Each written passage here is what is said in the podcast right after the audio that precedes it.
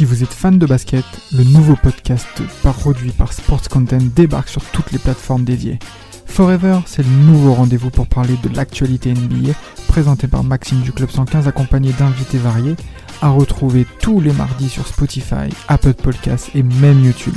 Alors n'hésitez pas, rendez-vous tous les mardis avec Forever.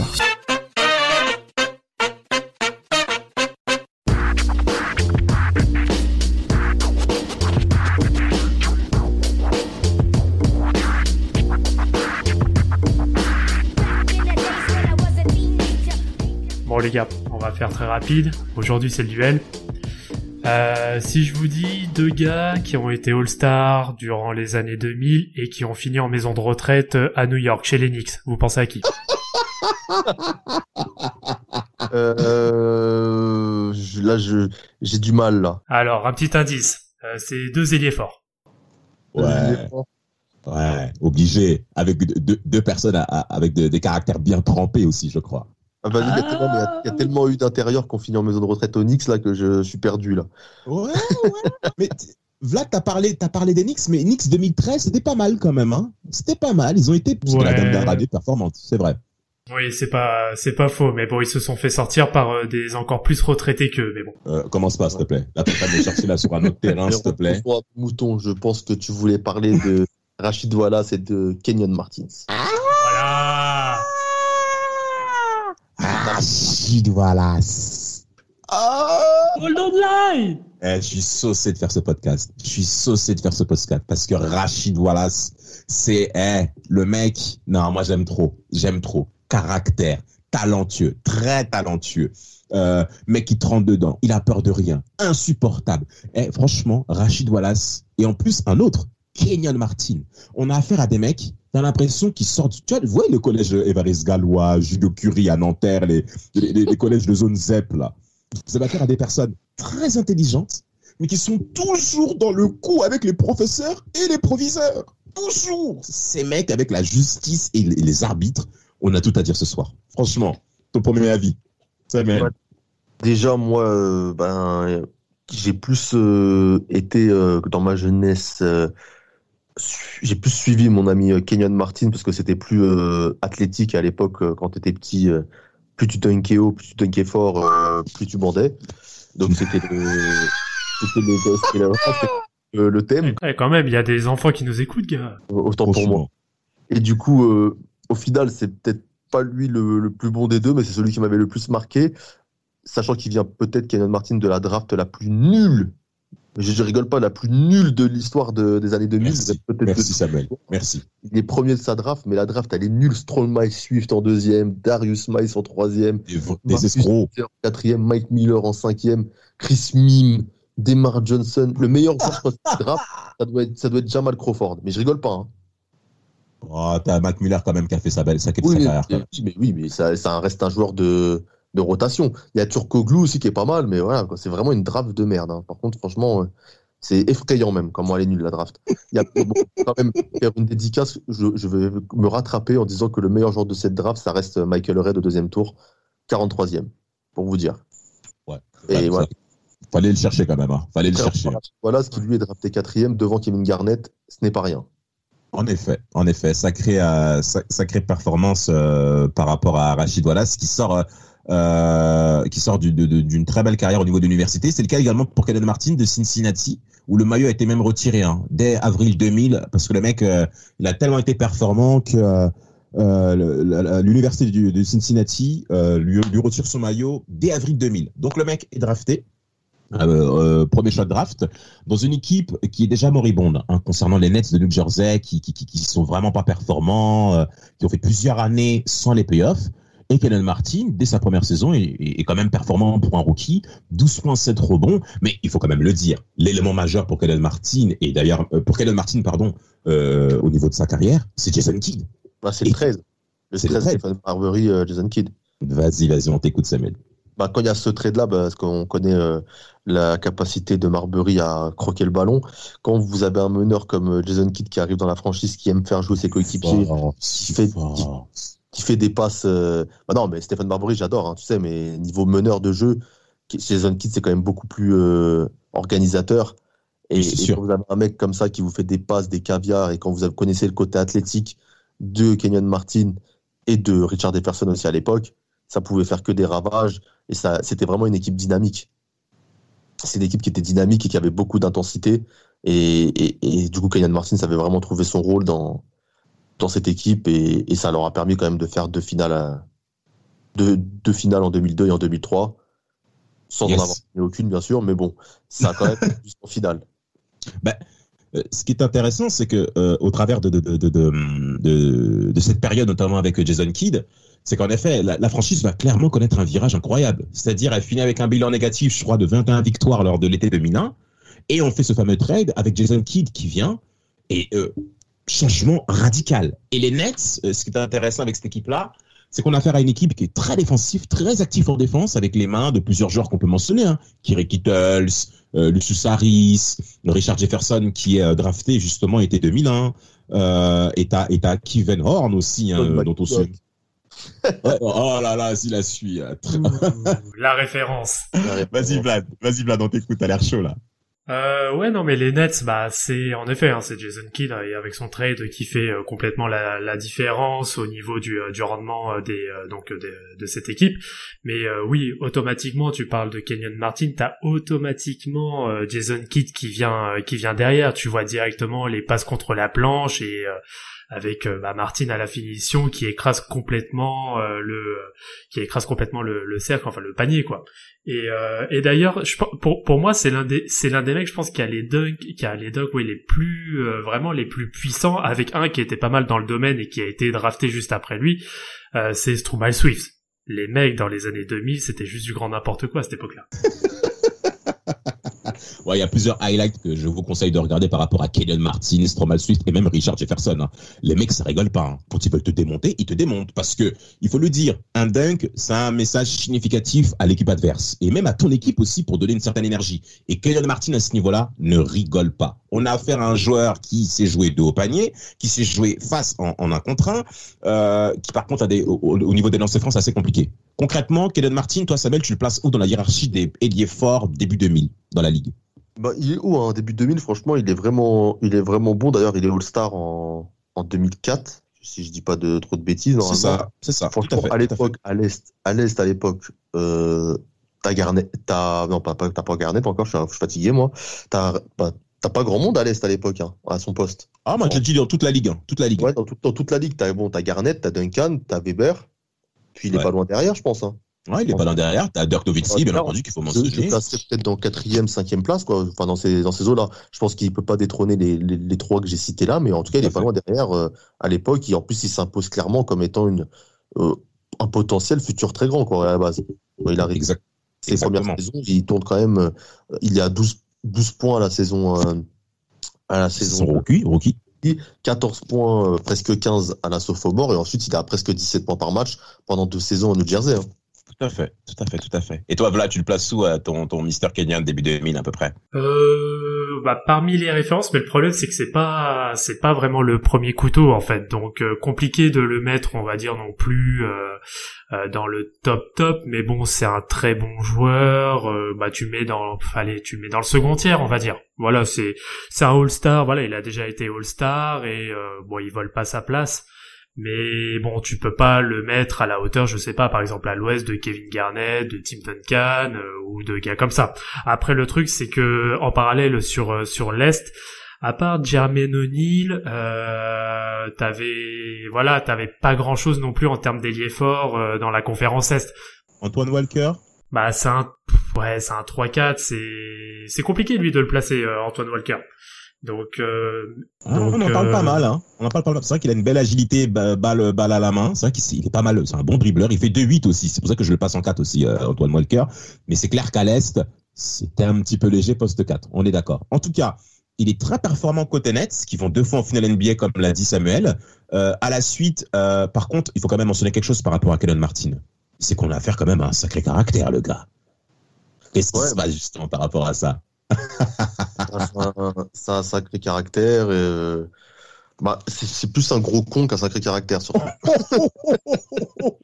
Vas-y Samuel, lâche, lâche, lâche. non, mais on va le voir après même euh, à Denver. hein. Quand il va partir à Denver avec Melo, euh, ça va être une équipe de bon, il y a avec Iverson et Melo, ça va être le, le big tree des, des gros cons, j'ai envie de dire, tu vois. C'est les mecs quand même que quand t'es petit, tu, tu adores quand même. Parce que c'était quand même le style, hein. les trois avec le bandeau, le côté bad boy. Moi, quand ils étaient tatouages. dans les trois, euh, comme, comme je vais répéter, c'était euh, wow, le trio Kenyon Martin, Iverson, euh, Carmelo Anthony, euh, ils vont tout déchirer. Hein. Mais bon, après, quand tu regardes ça avec ton œil d'adulte, tu te dis en fait, dès le départ, c'était voué à l'échec le truc. Qu'est-ce que t'en penses, Vlad, à ce niveau-là? Ah, c'était le Big Three du swag, comme on dit. Ouais, le petit d'histoire. C'est clair que leur maillot, il est lourd. Leur Le- maillot bleu ciel, là. Ah, il est sympa. le ciel que j'ai eu, bien évidemment. Ah, bah, évidemment, bandeur que tu es. Bandeur, va. J'ai pas eu le Sport. bleu. J'ai eu le blanc, le blanc euh, Nuggets l'année de 2003 à l'époque, j'avais de Melo, j'avais acheté. lourd. Et je le ah oui, Oh là là. vraiment, quand il a signé, j'étais à fond dedans moi. T'es parti à Footlocker. T'es parti à Footlocker Non, à même la défense. À l'époque, grosse dédicace à l'époque. Il y avait à Châtelet-Léal, au rue Sébastopol, il y avait Ouais. le magasin Sport USA. La base. Sport USA. La base de chez base. Maillot, c'était un maillot Nuggets, donc 2003, et il était, euh, la marque, c'était un Reebok. Purée, était vraiment déter. hein. Alors Ouais. moi, par, par rapport à Kenan Martin, j'aimerais mentionner un point. C'est un monsieur bagarre, ce mec. Monsieur bagarre. Pourquoi? Le mec, il a osé dire à Alonso Morning. Alors pour les plus jeunes, je vous rappelle, Alonso Morning, il est sorti de la même draft que Shaquille O'Neal, draft 93. Dans la presse, ça semblait normal. Et vous imaginez la taille de Alonso Morning. Il a des bras, ce mec. Il a un coup. Laissez tomber. Kenan Martin a vu plusieurs bagarres de Alonso Morning, qu'on va revenir justement à Tim Duncan là-dessus face aux Knicks de New York, avec les défis qu'il avait par, euh, dans son équipe au hit. Et t'as Kenan Martin qui dit à l'entraînement à Alonso Morning, en, pleine dispute, eh, je t'ai vu te battre en fait avec, euh, avec euh, les Knicks. Tu vas faire quoi maintenant? Tu vas faire quoi? Alors, regardez le corps de Kenan Martin. Bon, il est dessiné, il est tracé, mais il n'a pas le, même gabarit que, que, que, que Morning. C'est pas grave. Le mec, il rentre dedans. Une autre storm encore, une autre anecdote. Là, je vais vous balancer, les gars. Corey Maggetti. Est-ce que vous vous souvenez de Corey Maggetti, il est là Le mec avec des lèvres, de, de les, les lèvres pulpeuses qui est capable de faire jouer n'importe quelle femme. Oh, Excusez-moi. Il était costaud en plus, lui. hein. Ce podcast, ça fait au moins de 18. Ah, on- Peggy 18. on y va, on y va. Kenan Martin, peu importe. Le mec, il le pousse normal, il le, eh, il rigole, Pff, baston obligé. Une autre anecdote pour, pour terminer cette fois-ci, c'est avec euh, euh, J.R. Smith. Il est au, au, au Nets, euh, non pardon, il est au Nuggets de Denver. J.R. Smith, exactement, bolos qu'il est, il a osé mettre euh, des- plusieurs popcorn, des sachets de popcorn dans la voiture de Kenan Martin. Kenan Martin, fin du match, il est minuit, il va à sa voiture, il ouvre la- sa portière, comme tout le monde. Il voit des popcorn partout, partout, partout dans sa voiture. Normal, tu pètes tes plombs. Kenan Martin, le mec, il se permet de retourner au vestiaire. Il a dit, écoutez les gars, dites-moi c'est qui, et personne quittera le vestiaire sans savoir qui c'est les gars. Et personne n'est parti. Jersey a eu tellement peur qu'il est parti se réfugier. C'est le propriétaire Kroenke, qui est également propriétaire de, de- d'Arsenal en, en, en première ligue. Il s'est réfugié chez Monsieur Kroenke euh, en termes de sécurité et Kroenke a averti Kenan Martin pour le calmer. Mais c'est pour vous dire à tel point que ce mec, il a peur de rien. Il a peur de rien. Alors, vas-y, vas-y, ça va, tu voulais dire? C'était vraiment une tête brûlée. C'était une tête brûlée. euh, il était complètement. euh, Enfin, il était. Je je sais pas s'il avait vraiment les, les- la tête sur les épaules. Il était. euh, c'est pour ça d'ailleurs qu'il n'aura pas fait la carrière. Que je pense que ses capacités lui étaient lui avaient prédestiné. On est Et- d'accord. Et c'est bien dommage parce que je pense qu'il avait vraiment des capacités, euh, notamment physiques, qui lui auraient permis d'avoir une bien meilleure carri- carrière. Pour, pour rapidement bifurquer avant de, de- d'entrer sur euh, mon Rachid Wallace, euh, Samuel, Ouais. T'as euh, t'as monsieur euh, Kenan Martin qui veut 100 millions de dollars de contrat sur 7 ans avec les Nets.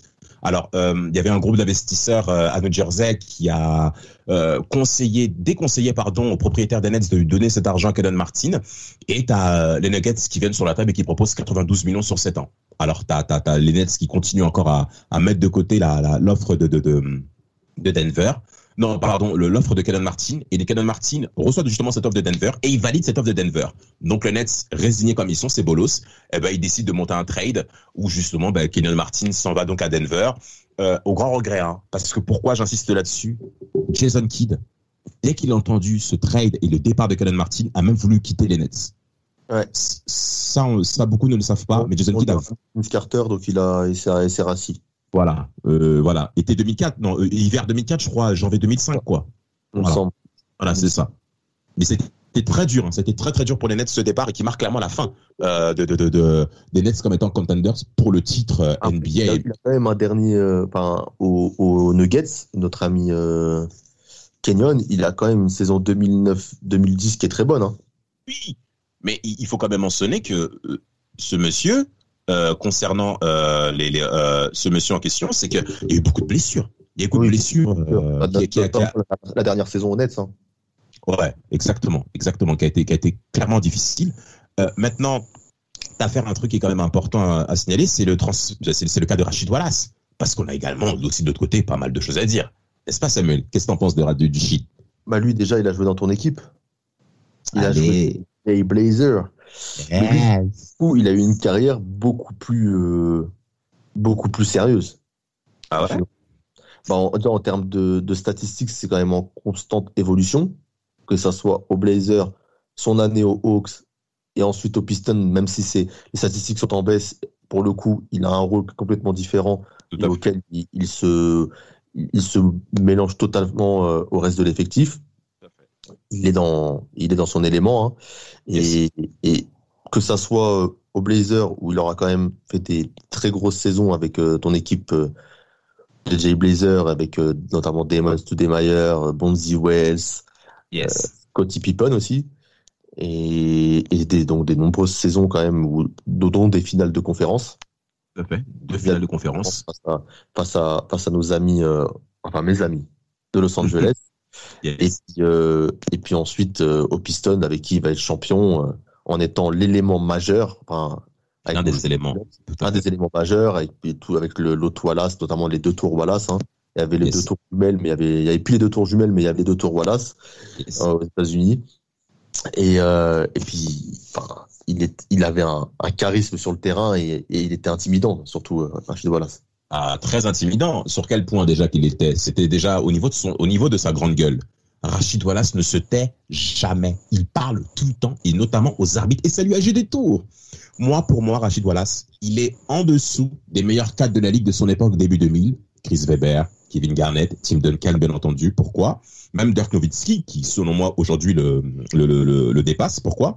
Parce que Rachid Wallace, en termes de concentration, c'est difficile. Mais euh, alors sur Rachid Wallace, alors je pense qu'il y a une chose aussi qu'il faut euh, qu'il faut préciser et je pense que c'est pas non plus euh, anodin, c'est sur sa première saison vu qu'il est drafté aux Bullets hein, de, de Washington et je pense que c'est aussi ça qui fait un peu la, la bascule sur sa carrière, en tout cas qu'il qu'il l'expose, euh, c'est que l'ailier fort euh, chez les Bullets donc euh, sur la saison 95-96, c'est un certain Chris Webber qui n'est pas non plus euh, n'importe qui et Chris Webber, donc, il subit une, une blessure, euh, euh, une blessure du coup qui le met quasiment, je crois, jusqu'à la fin de saison euh, complètement out, euh, qui lui permet donc de jouer au total 65 matchs, dont euh, 51 dans le 5 de départ.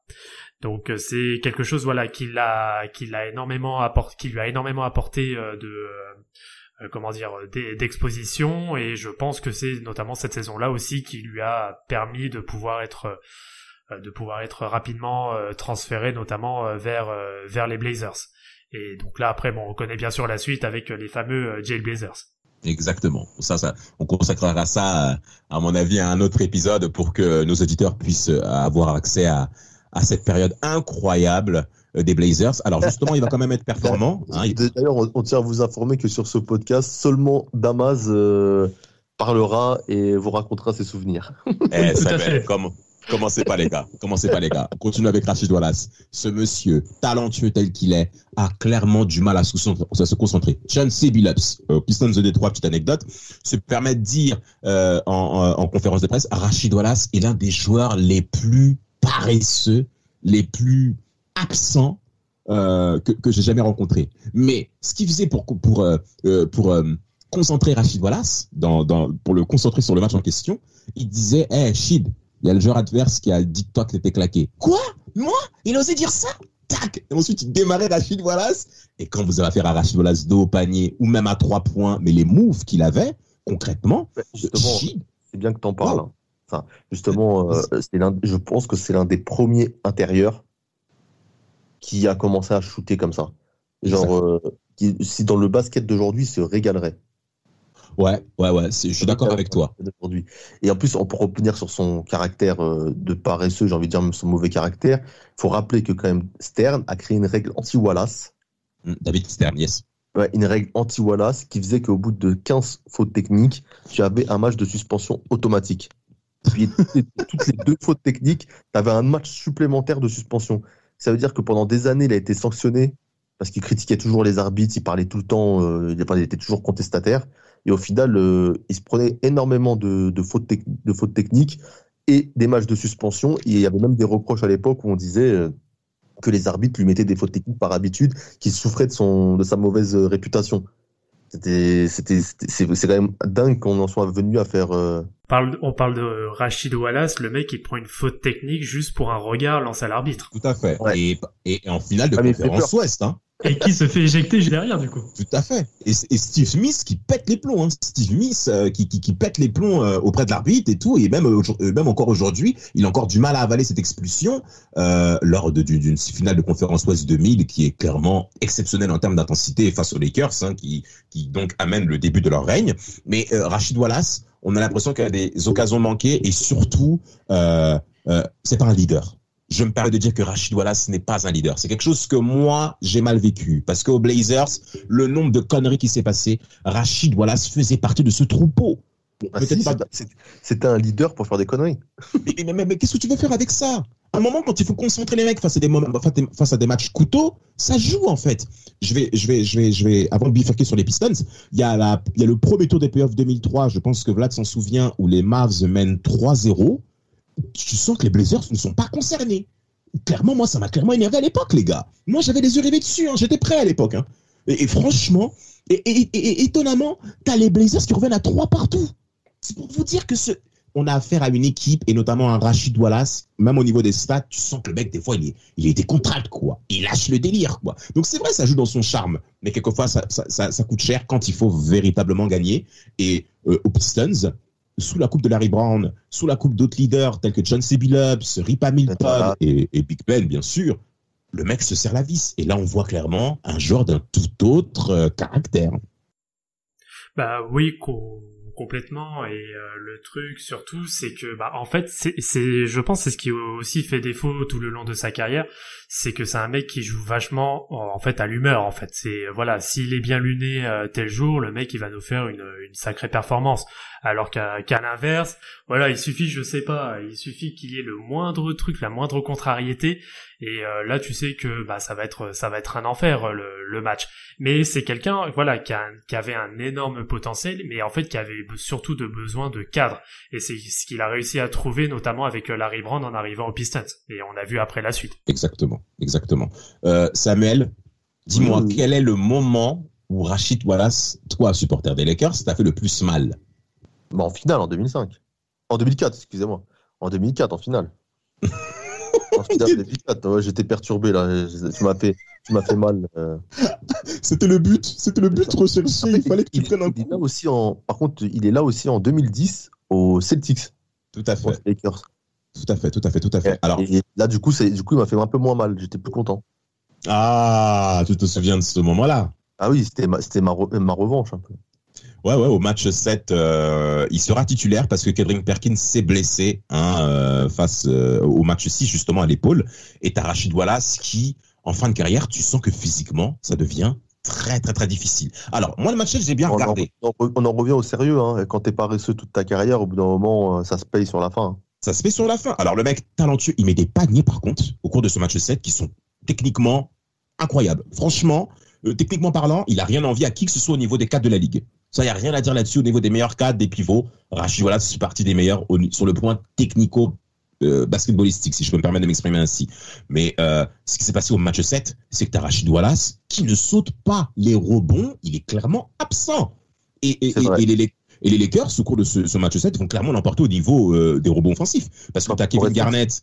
Il met, il met 4 rebonds et Garnett en prend 4 aussi. À eux deux, ils prennent moins de rebonds que Gasol qui en a pris 14. Non, mais c'est incroyable. Bon, après. Euh, C'est-à-dire que euh, Garnett, Wallace, Perkins, à eux trois, ont pris moins de rebonds que Pau Gasol tout seul. Bon, Perkins n'a pas joué le match 7. Il était absent, il était blessé à l'épaule, donc il n'a pas joué. Ah, c'est le, Mais- c'est le match, excuse-moi, je me suis trompé, c'est le match 1 où j'avais noter ça. C'est le match Ah, 1. ok. En match C'est 1. pas Bon, pas Bah, en tout cas- le match 1, j'ai vu que le match 1, il y avait eu les trois, les trois assemblées avaient pris moins de rebonds que Pau Gasol, qui n'était pas connu quand même pour être le mec le plus rugueux à l'intérieur. On est d'accord, mais il c'est clair qu'il Pogazol a fait des efforts justement en 2009 pour euh, pour pouvoir répondre présent face à ces gros papas là. Mm. Euh, maintenant, euh, on peut faire le lien par rapport à la condition physique. C'est Kenyon Martin. Qu'est-ce qui s'est passé, Kenyon Martin? Vlad, T'as une idée par rapport à ça? Smoke weed every day. Ah, il est plutôt, il est plutôt, on va dire, familier avec, euh, ouais, avec, euh, on va dire le l'herbe, l'herbe qui fait rire. C'est ça Tu veux dire quoi, Samuel? Et je dis, il est, il est plutôt familier, il a dit plutôt familier avec une plante qui pousse près de Guadalajara, c'est ça? Ah, Exactement. et, et- et en plus, il a, il a un gros point commun, je sais pas si vous avez remarqué le point commun entre ces mecs-là, un peu paumés, c'est que tous, ils finissent par jouer au Knicks, et tous, ils finissent en Chine. Alors, Stéphane Marbury, Kenyon Martins, je crois que maintenant, je vais rajouter aussi euh, Michael Bisley. Ouais, mais vas-y là-dessus. Hein? Vas-y là-dessus. Eh, mais tu sais, eh, Michael Bisley. Euh, Là, euh, quand il c'est arrive son- il a joué au Knicks aussi.